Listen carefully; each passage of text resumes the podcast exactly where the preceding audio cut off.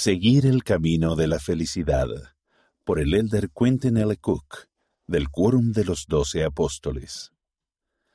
Hace muchos años, a algunos de mis primos más jóvenes se les asignó realizar un proyecto de servicio en la granja de nuestro abuelo, Crozier Kimball. Como recompensa, se les prometió el fabuloso pastel casero de la abuela Clara. Cuando terminaron sus asignaciones, se dirigieron a la cocina para recibir su recompensa. Sin embargo, el abuelo bloqueó la puerta de la cocina. Mi prima, Kathy Galloway, que entonces tenía unos catorce años, recuerda que él se sentó en el banco del piano e invitó a los primos a sentarse en el suelo. Les dio las gracias por su arduo trabajo y luego dijo que tenía algo importante que compartir antes de que se comieran el pastel. Llegará un momento en sus vidas en el que necesitarán saber y actuar según lo que voy a compartir con ustedes, dijo. Explicó que su abuelo, Heber. Kimball, y otros antepasados pioneros habían enfrentado arduos desafíos físicos. El abuelo dijo que los pioneros aprendieron rápidamente que para sobrevivir tenían que trabajar juntos, amarse y servirse unos a otros. Este es uno de los grandes legados que les dejaron, dijo, mientras las lágrimas le empezaban a rodar por las mejillas. En mi llamamiento como patriarca y como el abuelo de ustedes, cuando miro por los pasillos del tiempo, me apeno por ustedes, dijo. Enfrentarán desafíos emocionales y espirituales que la mayoría de sus antepasados pioneros nunca podrían haber imaginado. A menos que la generación más joven honre el gran legado de amor y servicio de los pioneros, añadió, muchos de ustedes fracasarán porque no serán capaces de sobrevivir solos. Luego, con una conexión de espíritu a espíritu, el abuelo Kimball concluyó, Nos necesitamos unos a otros.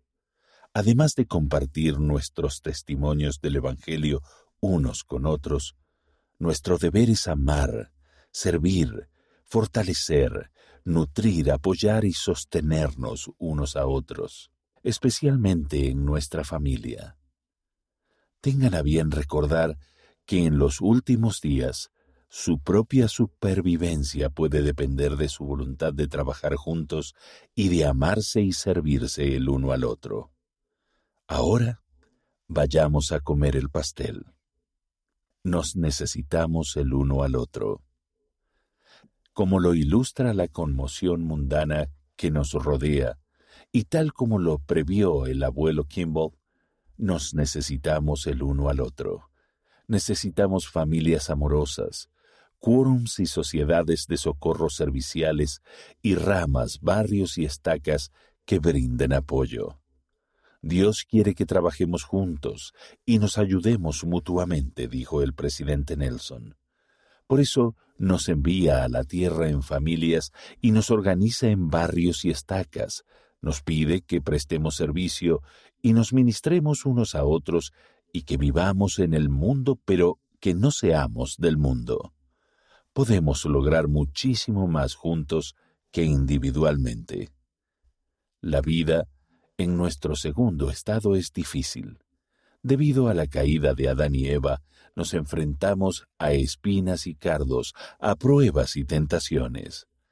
Tales experiencias forman parte del plan de felicidad, pero nos ayudamos unos a otros a resistir las tormentas de la vida. Como Adán y Eva, que fueron sacados del huerto de Edén, hemos sido enviados de nuestro hogar preterrenal preparatorio a esta tierra caída. Y al igual que Adán y Eva, nos alegramos de conocer el plan de Dios para sus hijos. Y Adán bendijo a Dios en ese día y fue lleno, y empezó a profetizar concerniente a todas las familias de la tierra, diciendo, Bendito sea el nombre de Dios, pues a causa de mi transgresión se han abierto mis ojos y tendré gozo en esta vida, y en la carne de nuevo veré a Dios. Y Eva, su esposa, oyó todas estas cosas y se regocijó diciendo, De no haber sido por nuestra transgresión, nunca habríamos tenido posteridad, ni hubiéramos conocido jamás el bien y el mal, ni el gozo de nuestra redención, ni la vida eterna que Dios concede a todos los que son obedientes. Parte de su propósito divino. Llevar a cabo nuestra inmortalidad y vida eterna es la obra y gloria de nuestro Padre. Como ha enseñado el presidente Nelson, formamos parte de su propósito divino. La primera presidencia y el quórum de los doce apóstoles han declarado que como hijos e hijas procreados como espíritus en el mundo premortal, conocimos a Dios y lo adoramos como nuestro Padre eterno y aceptamos su plan por medio del cual sus hijos podrían obtener un cuerpo físico y ganar experiencia terrenal para progresar hacia la perfección y finalmente lograr su destino divino como herederos de la vida eterna. Y el presidente Dallin H. Oaks, primer consejero de la primera presidencia, enseñó recientemente, conforme al plan de nuestro Padre Celestial, Jesucristo hizo los cielos y la tierra, a fin de que cada uno de nosotros pudiera tener la experiencia terrenal necesaria para procurar su destino divino.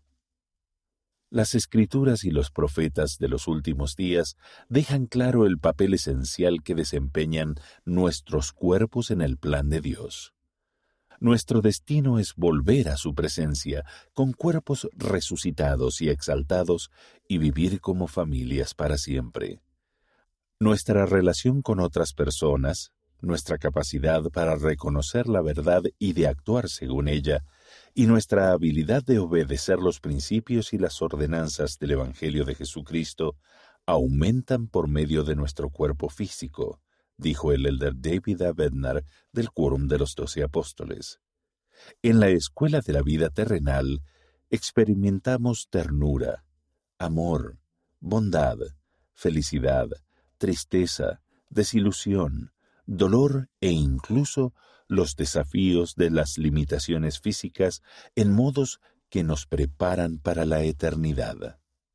Enseñar sobre Cristo. En estos días de duda e incertidumbre, el conocimiento del plan de felicidad es vital para nuestra supervivencia espiritual. Sin embargo, no podemos esperar que el mundo nutra a nuestros hijos con principios de felicidad eterna. Como padres tenemos que enseñar a nuestros hijos su origen divino y su destino divino. Para empezar, los ayudamos a desarrollar un testimonio de Jesucristo y de su expiación, que son fundamentales para el plan de salvación. Creo que podemos criar hijos justos y optimistas en cualquier parte del mundo si tienen un cimiento firme en el Salvador. En la noche de hogar, durante la oración familiar y el estudio de las escrituras, a través de las actividades y tradiciones familiares e incluso en los momentos de corrección, hablamos de Cristo, nos regocijamos en Cristo, predicamos de Cristo, profetizamos de Cristo para que nuestros hijos sepan a qué fuente han de acudir para la remisión de sus pecados.